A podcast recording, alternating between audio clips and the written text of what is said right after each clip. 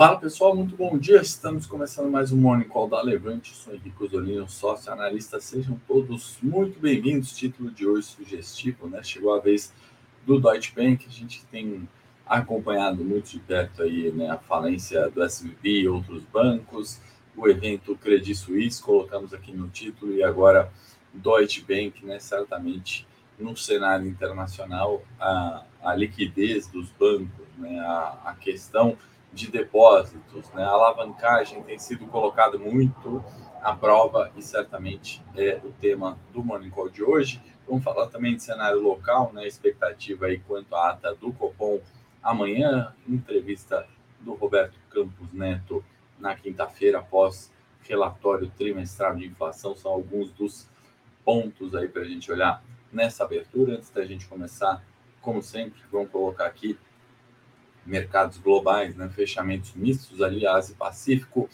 Nikkei fechou em alta de 0,33, enquanto o Hang Seng, por exemplo, queda de 1,75. Europa amanhece no terreno positivo, né? maior parte das bolsas europeias negociando acima de 1%, e Nasdaq, Dow Jones e S&P também fechamentos positivos, né? em contramão aqui do nosso Ibovespa. Né? Para a gente falar um pouquinho sobre uh, as surpresas aí de mercado, né, nesse, nessa última semana, nessa abertura, né, a partir do momento que a gente começa a observar aqui né, a volatilidade, ou seja, variação em torno de uma média esperada, de um retorno esperado, né? A gente está falando sobre uh, variações de preços, né? E aqui a gente está comparando, né, linha branca, a volatilidade das ações, né, do VIX que é o índice do medo, né, conhecido como índice do medo, é, por negociar né, a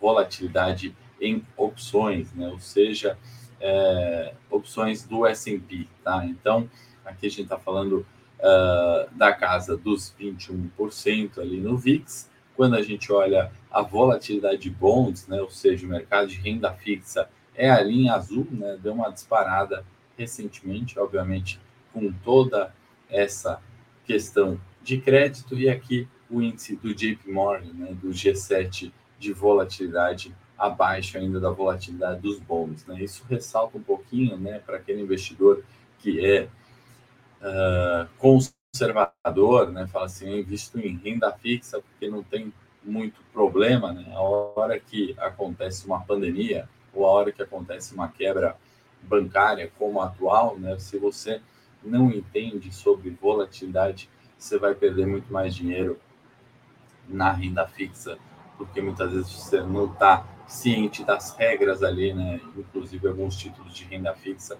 solicitando aportes aí de capital, né? Sendo necessário o aporte de capital uh, para tentar conter o problema. Então, eu queria chamar a atenção para a volatilidade dos bonds, né? Volatilidade da renda fixa ali nos Estados Unidos, né, comparando até com o VIX, né, o índice de volatilidade de opções linha branca, tá? Quando a gente está falando sobre essa volatilidade aumentando, né, e o título do nosso Morning Call de hoje, é, além de todo esse cenário né, de juros altos que impactava o setor de tecnologia ou a inflação alta que impactava o setor de varejo, por exemplo, né, a gente está observando a preocupação com os bancos, né, a preocupação com o setor bancário depois da quebra do SVB, o Banco do Vale do Silício, vale ressaltar, né, extremamente alavancado, financiando operações de risco em startups, em sua maioria, né, então tem uma separação ali do que, que é um uh, balanço do SVB, as normas é, é, regulatórias do SVB e de outros bancões. Né? E aqui a gente está trazendo também a, é, o, o, resgate né, que daí decorrente, e esse é um grande problema. Né? A partir do momento que a população tem medo né, da quebra de um banco, começam a acontecer os resgates. E a gente sabe muito bem que se todo mundo resgatar o dinheiro dos bancos, né, na realidade não é aquele valor que está ali. Né? Então, se a gente olhar as mal bancos pequenos né, nos Estados Unidos tiveram aí 2% de perda em seus depósitos, né? A hora que a gente olha em perspectiva parece ser pequeno, né? A hora que a gente dá um zoom desde novembro, a gente nunca viu um saque uh, tão grande como esses 2%, né? Então, alguns bilhões de dólares ali foram resgatados, né? Isso volta ali a patamares talvez uh, de dezembro, né? De 21, se a gente olhar esse corte para onde está caminhando, né? Dezembro de 21, outubro, mesmo volume de depósitos, né? De dois anos atrás. Então, essa é a grande preocupação, a grande cautela, né? Que por medo, por pânico, o, o, existem os resgates e aí, conforme a alavancagem dos bancos, né? É, é, necessita daqueles depósitos para honrar outros vencimentos, começam a acontecer, né? Os defaults, né? E aí esse banco tem que remunerar melhor, né, o, o, aqueles que confiaram e têm depósito ali, né, remunerar melhor aqueles que ele vai precisar renegociar a dívida, né, eles até renegociam dívida, né, desde que você pague mais, né, o seu risco aumenta, então é um pouquinho disso que a gente vai ver, né, no Deutsche Bank, a hora que você precisa remunerar mais, né, a hora que você tem uma crise de credibilidade ou qualquer coisa do gênero, né? O CDS, né, que é o Credit Default Swap, a gente já trouxe gráfico, acho que no Morning, né, mostrando é, o aumento, né, a escalada do CDS, né? Então, uma preocupação maior, porque os outros investidores do banco, né, acabam observando, poxa, está tomando resgate, a situação é difícil, o juro é alto e aí é, o risco, né, de quebra do banco aumenta, né? Então, também é, um retorno né, aos patamares de outubro de 22, lembrando, né, naquele momento de preocupação muito forte com o fechamento de China, né, exemplo ali de eventos como pandemia. Né? Então, são nesses períodos que a gente tem que saber exatamente o que fazer com estratégia. Ontem eu fiz uma live né, sobre isso, falando de momentum, falando de, da importância da estratégia. Né? A segunda live que a gente faz no domingo, ao vivo, sobre momento para tentar é, colocar tudo isso aqui em perspectiva. Eu já vou comentar do, dos juros reais aí nesse gráfico que vocês estão vendo, mas o mais importante é comentar sobre o que fazer. Né? Este evento está acontecendo. Da mesma maneira que em 2021 a gente é, colocou alguns desses problemas para o varejo, para as ações de crescimento, né? para, é, inclusive, né? Uh, enquanto todo mundo falava dolarize patrimônio, né, a gente defendeu o Ibovespa em alguns pontos, como banco, elétricas, né, a gente falou bastante sobre isso, e commodities, né, e a gente conseguiu performance é, é, alfa, né, gerar performance ali acima do nosso benchmark, né, foram alguns dos pontos que a gente ressaltou desde 2021, finalzinho, né, 22 isso ficou evidente, e 23 a gente tem batido muito na tecla do momento, né, você operar estratégias quanto a isso. Né? Falar assim, ah, eu só invisto em renda fixa porque eu tenho medo da volatilidade da renda variável, acho que conseguimos aí quebrar alguns paradigmas com um gráfico como esse. Né? Quando você vê o VIX, índice de volatilidade de opções do S&P, tendo um conhecido como índice do medo, inclusive, né? É, tendo uma volatilidade menor do que os bons né, da renda americana, né? ou que o, o índice aqui do, do G7 do JP Morgan em amarelo, tá? Mas uh, a hora que a gente olha isso, né, a gente consegue quebrar esses paradigmas de que renda variável não é para mim, opções não, não é para mim, é, renda fixa não é para mim, né? Não é isso também que eu quero pontuar, mas a importância da diversificação em cada um dos setores, em cada um dos momentos, né? E a estratégia momento, para quem não sabe, é aquela que basicamente temos cinco fatores né, de, de estratégias mais conhecidas: momento, growth, low vol, valor e quality. Né? Eu explico melhor na live de ontem, lá no domingo, tá no meu canal, no canal da Levante. Fizemos já uma outra live sobre isso e a importância de pontuar, né? Num cenário de incerteza, muitas vezes você comprar o que está subindo e vender o que está caindo sem grandes expectativas é o melhor que a gente pode fazer, tá bom? Aliás, a produção tem um relatório aí de bancos para colocar para vocês. É, vou pedir para a produção me ajudar e enviar aí, por gentileza, né? Qual banco investir, né? Preocupação bancária, né, do, dos títulos do Morning Call, né, tão evidentes, do mercado está evidente. Então, acho que é sempre bom a gente olhar, entender um pouquinho mais, né, o que, que pontuar, né, quando a gente avalia um banco. É claro que é muito importante você olhar uh, indicadores de liquidez, né, carteira de crédito, né, qual o tamanho dessa carteira de crédito, lembrando é daí que o banco vai ter seus retornos, né? Qual que é o nível de inadimplência desse banco? Porque não é emprestar é, 50 bi, né? E certamente receber os 50 bis, né? Parte disso você não vai ter de volta no banco. Né? Então, te detalha bastante aí, explica um pouquinho qual banco investir, com algumas métricas também, né? Alguns indicadores são fundamentais para você olhar, né? Até o índice de Basileia, outros termos aí são é, muitas pessoas perguntam na série de opções, mandam para a gente, podem mandar esse tipo de pergunta, né, na série de dividendos que eu assino, em três de cinco dias, tem carteira aí para sair, tem live já já que vão fazer juntos.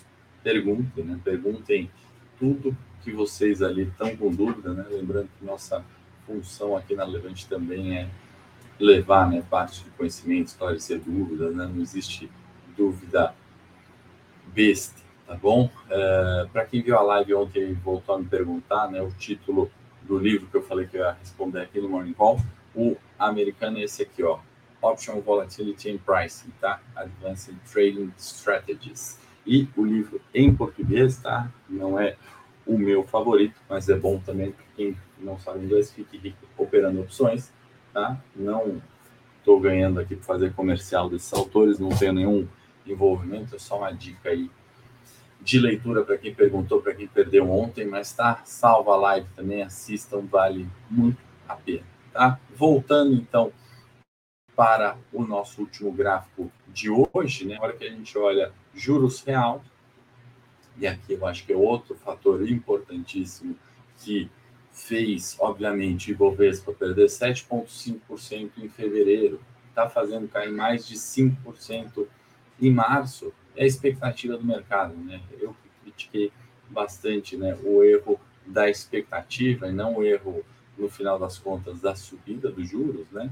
O mercado de novo cai em uma expectativa, né, de que a possibilidade é, do encerramento de uma alta de juros é o que está sendo precificado no CME Group, né, no consenso de mercado de que o Fed, né, é, por exemplo, não subiria juros, ou a expectativa da ata do Copom aqui para amanhã, que o Campos Neto pode ser menos duro na, em seu comunicado, né? porque a gente vê juro está elevado, Lula critica os juros, o, o, o Paulo tem sido bastante criticado pela subida de juros, o mercado quer né, um respiro, então, a gente está vendo aqui esse gráfico que sustenta um pouquinho essa expectativa, esse argumento do mercado, tá? Eu não estou falando que a expectativa que está certa, mas é com base nesse tipo de gráfico, né, que o mercado acaba se baseando. O que, que ele está mostrando, né? Que o, o, o, juro real, né, ou seja, aquele juro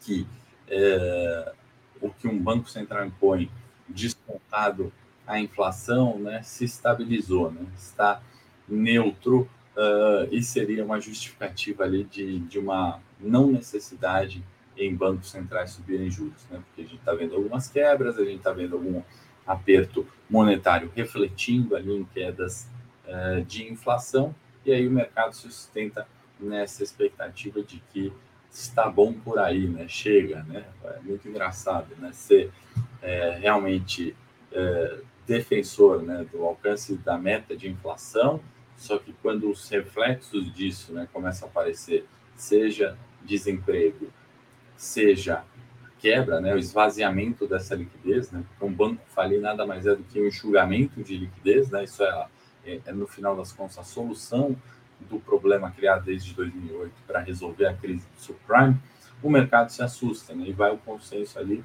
colocando uma expectativa de que o juro não tem que mais subir, porque a inflação vai arrefecer em algum momento, né? Que o Campos Neto não pode ser duro em seu na sua ata amanhã, porque isso vai refletir numa quebra maior, né? E de novo, né? Parece ser duro falar, mas é a solução. no final das contas, do problema, né? um julgamento de liquidez ou de empresas alavancadas ou de riscos que, que o mundo não comporta no cenário atual.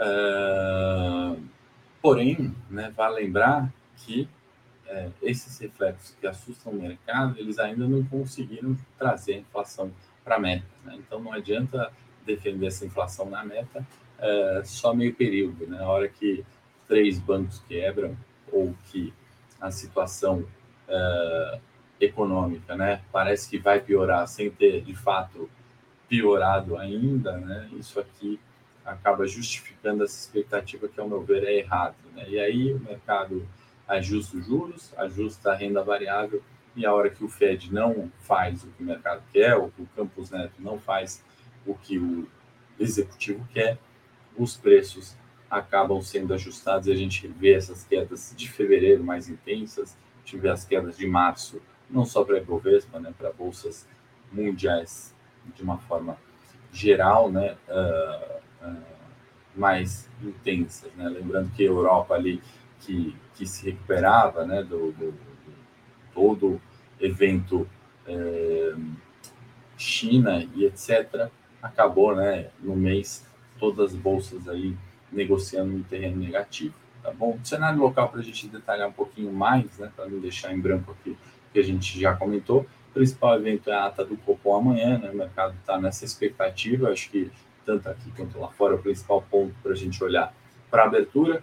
Temos uma adição sempre brasileira aqui, né? A, a, regra fiscal que fica ali no radar, né? Que era uma sexta, depois ia ser outra sexta, depois o mercado ia conhecer esse tempo, né? Até para explicar para quem pergunta, o, no final das contas, né? O ministro da Fazenda já ter apresentado provavelmente para o Lira na Câmara e aí negociando com as bancadas. Né? Ninguém vai anunciar ali quando tem algum risco ou uma polêmica muito maior. Né? Então, todo esse tempo político, no final das contas, né, que vai para a negociação e outra expectativa aqui do mercado, né, que o Haddad e que o Lira não deixem ali que seja uma proposta né, de um arcabouço fiscal tão gastador assim quanto o Lula gostaria. Né, o que circula ali de bastidores, vamos aguardar para uh, ver o fato. Né? Outra notícia relevante, importante para a gente acompanhar, na visita do Lula à China, né, que, se não me engano, não chegou ainda,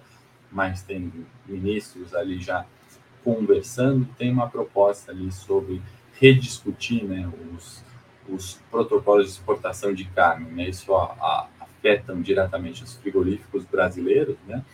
e obviamente as ações listadas e para quem não sabe tem um protocolo que em um caso de vaca louca ainda que não confirmado né as exportações para a China são suspensas né? a China que é o maior parceiro comercial do Brasil fechou 21 com 160 bi em exportações o dobro né do que a gente exporta para os Estados Unidos por exemplo que é o segundo parceiro comercial então esse protocolo é extremamente importante né? tem uma questão de saúde por um lado tem uma questão de receita uh, importante para o outro. Né? Então, tem um caso de vaca louca, cancelam-se as exportações totais uh, do Brasil. Então, por isso, de novo, né, também estratégia, a importância de você ter uma estratégia e não ficar à mercê de um único fato. Né? De repente, você está investindo no frigorífico, não tem nada a ver com o caso de vaca louca, o setor sofre nesse sentido, então é importante conhecer no detalhe também algumas dessas regras, por isso que eu gosto de combinar macro, fundamento, análise técnica, né, momentum,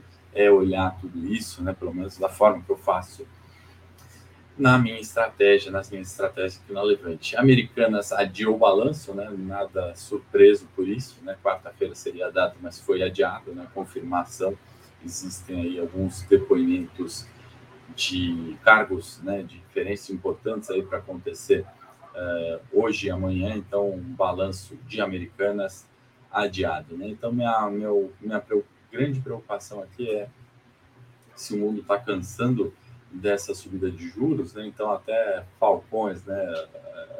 É, é, aqueles mais hawkish, né? como a gente usa no termo em inglês, que são favoráveis a apertos né? monetários, como é o caso do Bullard, é, ex-membro do Fed, né? então até esses estão né, defendendo essa expectativa de que, opa, é, parece que está bom essa subida de juros, né? Está refletindo em quebras, né? Acho que chegamos ali num ponto ótimo. Eu volto aqui a falar, né? E, e alertar com bastante diligência, né? Como a gente já fez em 21 e 22, né? Peraí, se o Fed vai seguir a política de fato monetária, né? O objetivo de alcançar a meta de inflação, vai lembrar que a gente está muito longe dessa meta de inflação. Não existe nenhuma defesa técnica para que esses juros não continuem a subir, tá? Então, cuidado com as expectativas também de vocês, né? Que ouviram, agora é o, é o topo nos juros, agora a curva inverte, agora eu vou fazer um pré, tá? Não estou falando que não é para fazer e não estou falando que não vai acontecer, mas não caia né, nessa certeza absoluta que muitas vezes o mercado cai, que seu assessor cai, que o seu consultor, que você como investidor cai, né, de que agora chegou o fim, né, agora já caiu demais, ou agora o juro já subiu muito. Não é assim que você vai ter sucesso nos investimentos, muito menos nesse 2023, tá? Eu, uh, que estou no mercado desde 2008, nem é tanto tempo assim, mas também estudei história do mercado, quantas vezes, né, nesses períodos onde que parece que a curva vai inverter, não inverte, né? Ela continua empinando. Então, muita atenção, tá? Cair em expectativa não é a melhor forma, você tem que ter uma estratégia correta. Uh, falei um pouquinho mais na live de ontem, falo sempre aqui que posso no Morning Call. Quem não viu, recomendo a live de ontem aí, estratégia no almoço, no café da manhã e no jantar é importante, porque volatilidade vai estar presente aí nas 24 horas do dia do mercado, certo?